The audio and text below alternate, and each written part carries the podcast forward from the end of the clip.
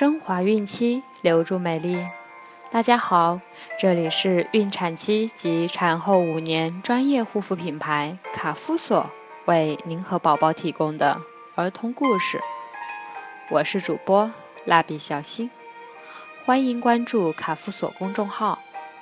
今天我们将收听的内容是：玩具回家了。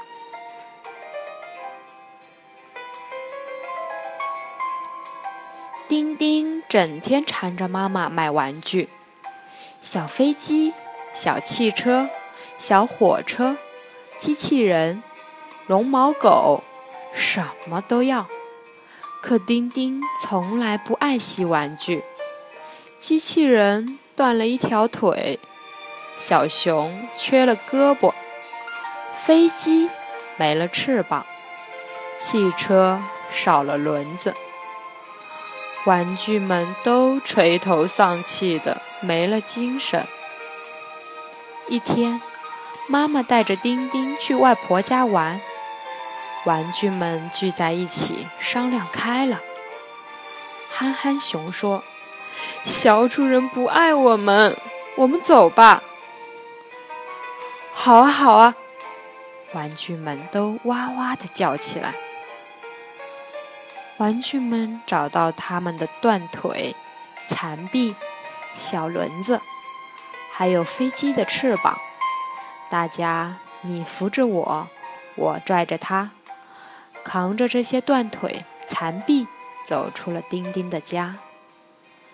一路上，人们奇怪地看着这些缺胳膊少腿的玩具。人群中，一位老爷爷说。来吧，来吧，到我的店里来，我会修好你们的。玩具们就在老爷爷的店里住下了。丁丁从外婆家回来，一进门，呀，怎么所有的玩具都没了？丁丁看到玩具们留下的纸条：“丁丁，你不爱我们。”我们走了，就哇哇的哭了起来。